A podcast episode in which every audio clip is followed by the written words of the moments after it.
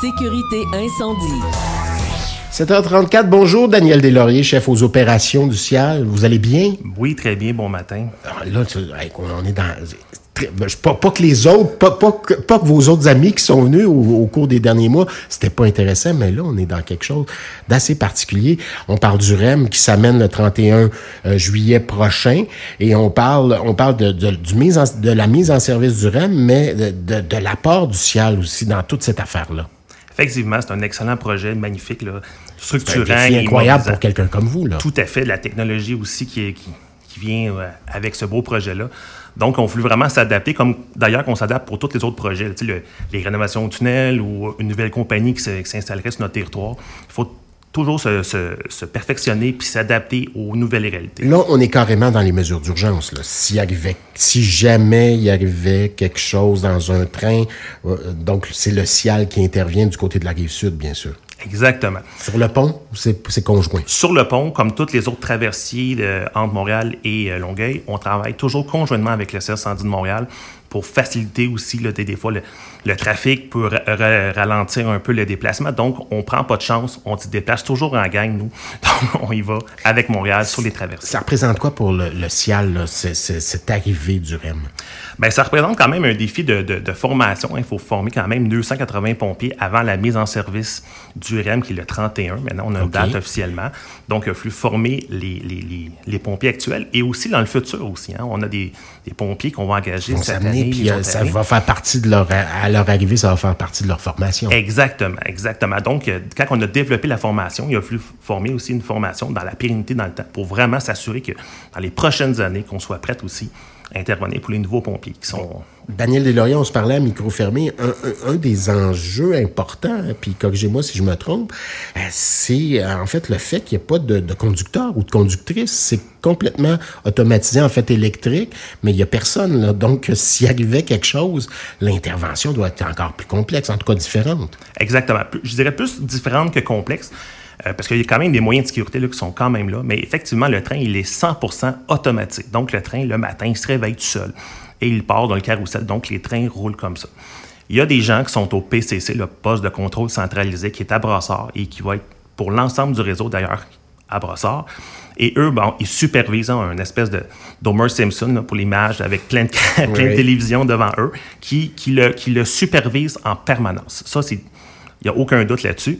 Mais par contre, le train, il est 100% automatique. Un peu à la manière d'une tour de contrôle dans un aéroport. Donc, quand on dit vous êtes euh, les, pilotes d'avion doivent écouter, doivent euh, obéir en quelque sorte au corridor qu'on leur donne. Exact, exactement. Puis on communique avec un peu comme la tour de contrôle. S'il y avait un incident à l'aéroport, ben, on communique avec la tour de contrôle pour avoir les, les bonnes informations avant d'intervenir à l'endroit, et ainsi et toutes les, les choses d'information.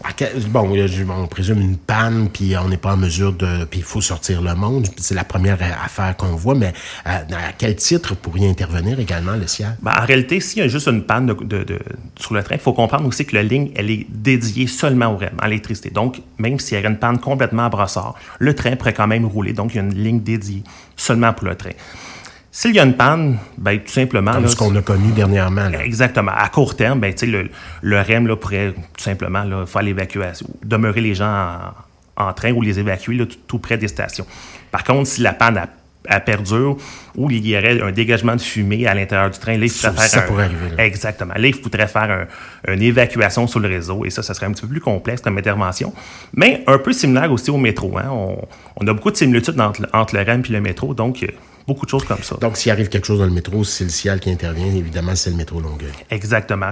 Donc, encore là, on interviendrait conjointement avec Montréal, parce que le, métro touche aussi Montréal, donc on, travaillerait le conjointement. Ça s'est effectué comment comme travail? Parce qu'on doit arrimer, j'imagine, aussi Laval, Montréal et, euh, et Longueuil. Eh oui, effectivement. Puis il y a deux autres villes aussi là, nouveaux pour nous, Saint-Eustache et Deux-Montagnes, qui sont aussi sur le réseau REM.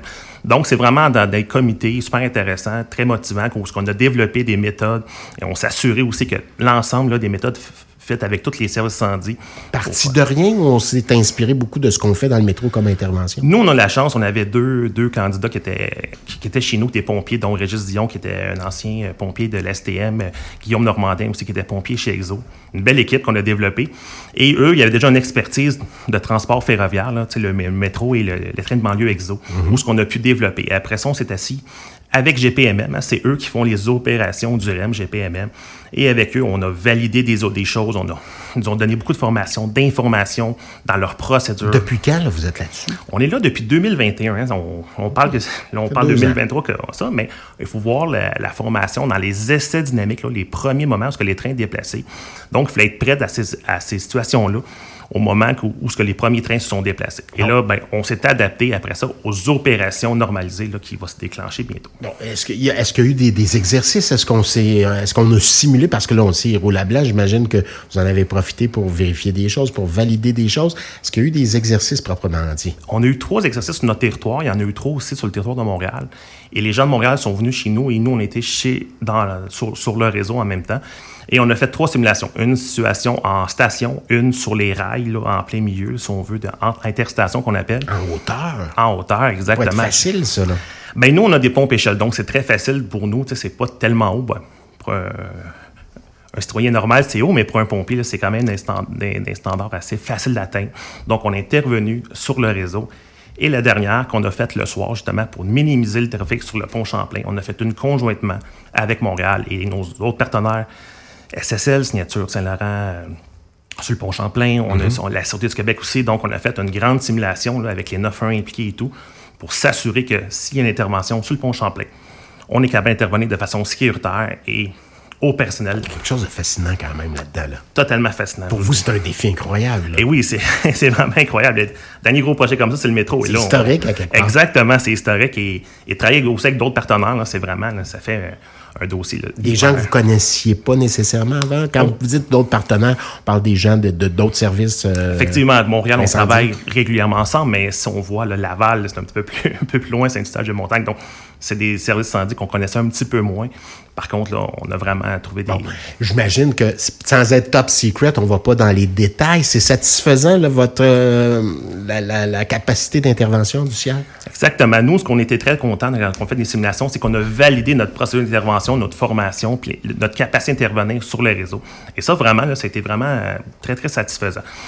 Évidemment, quand on fait des simulations, il y a toujours des petites choses à, corriger. Donc, on a pu corriger ces petites choses-là justement pour avoir une meilleure efficience au moment où il y aurait une, intervention euh, importante sur le réseau. L'idée étant, je pense, je présume de quoi je me mets, vous pouvez me le dire par la suite, mais c'est la rapidité d'exécution, j'imagine, c'est ça le défi. Faire vite et bien. Vite et bien, puis en même temps, il faut pas non plus se précipiter. hein. Je pense que la pire chose qui peut arriver, c'est de mettre beaucoup de trains en interstation. Donc, la priorité du REM aussi, c'est de rendre les trains à la station pour faciliter l'évacuation. Donc, minimiser son De peu pas évacuer en hauteur, c'est de le rendre à la station. D'abord, est-ce qu'on peut le faire? Exactement. Dans les mesures que c'est possible, ben on, gros, on le fait. Ça minimise énormément l'évacuation à ce moment-là. Et ça félicite le temps d'opération puis le, le travail à accomplir. Daniel Deslauriers, est-ce qu'il y a de l'achat d'équipement? Est-ce qu'il y a eu des sommes qui ont été. Est-ce que- où on avait déjà tout l'équipement? L'équipement, on l'avait déjà. Par contre, il a vu vraiment développer la formation, développer tout ça. Donc, c'est sûr qu'il y a eu des coûts par rapport à- au développement de formation puis à, à nos procédures. Mais par contre, tous les équipements, là, on les avait déjà en, main là, au moment. Là, Donc, on, par- on parle de séances d'information, de formation et aussi, j'imagine. Entraînement spécial, des choses que vous faisiez pas avant, que vous avez dû intégrer à votre routine? Plus ou moins. C'est vraiment l'adaptation aux nouveaux équipements qui étaient différents. Puis on l'a fait en vidéo, justement. Puis on parlait tantôt de, de dans le temps. Donc, on a, séparé les capsules. Stations sur les, euh, une capsule sur les stations, une capsule sur les rails d'électricité, une capsule sur les trains. Donc, on a vraiment séparé les capsules comme ça pour faciliter l'apprentissage. Et après ça, ben, on s'en va toutes visiter les stations, les trains, justement, pour le cognitif. Mais maintenant, on va pratiquer le, le côté pratique. ce qui est fascinant aussi, c'est votre connaissance de tout, de tout ça. Et J'imagine qu'un pompier, dans sa formation, euh, doit être au courant de bien des affaires au niveau électrique, entre autres. Mais est-ce qu'il y a des découvertes que vous avez faites euh, de, qui vont changer votre pratique à jamais dans d'autres secteurs aussi? Bien, c'est sûr que, tu sais, on, on travaille avec un, un système complètement différent. On parlait tantôt de 100% automatisé. Donc, il faut s'adapter à ça. Donc, ça, ça vient changer un peu la donne. hein. Il n'y a pas d'humain, là, qui, qui- qui est dans le train, qui débarque comme, un, comme au métro. Donc, là, il y a tout ce côté-là de communication un peu à distance, là, qui, qui est un peu plus complexe, là, de- pour l'intervention. Donc, euh, c'est c'est fascinant aussi. Donc, si le 31, allez-vous le prendre? Êtes-vous, euh, c'est-tu sécuritaire à 100 Certainement, le 31, je peux le, Et vous allez le prendre? Certainement. Le 31? Ouais, oui, Juste 31. pour dire, je l'ai pris. je- Vous l'avez déjà pris, j'imagine. Oui, je l'ai déjà pris, j'ai déjà la chance. ça va comment? Ça va très bien. C'est à l'intérieur, là, c'est, c'est, c'est des rails qui sont, on appelle soudés, donc c'est très doux comme roulement, euh, très éclairé. Les stations sont très bien aussi. Donc c'est vraiment un beau projet. Silencieux? C'est silencieux, ouais. Dans le train, c'est silencieux. Ça dépend des endroits. ben nous, on est chanceux là, il est sur, sur la 10, donc on n'a pas de problématique de son. Euh, mais par contre, là, c'est un très beau projet, très belle station, climatisée, euh, éclairée. Donc c'est, vraiment un, un beau projet. C'est mon premier jour de vacances. Je vais peut-être le prendre. Je vais peut-être souligner mes vacances comme ça. Merci, merci infiniment, Daniel Deslauriers. On le rappelle, il est chef aux opérations du CIAL, responsable, entre autres, de la formation reliée à la mise en service du REM. C'est le 31 hein, prochain. Donc, euh, j'imagine qu'il va y avoir pas mal de monde. C'est c'est historique quand même. Je me souviens du pont Champlain, quand on l'a ouvert il y a quelques années, le nouveau pont Champlain. Il y avait quand même pas mal de personnes qui circulaient. là. Exactement. Donc, j'imagine que ça va être un peu le même attrait, euh, qui va ressembler un peu à l'Expo 67. Oui, on, on s'en va là. Ben, merci, euh, Daniel. À une prochaine. Ça me fait plaisir, on se voit le 31.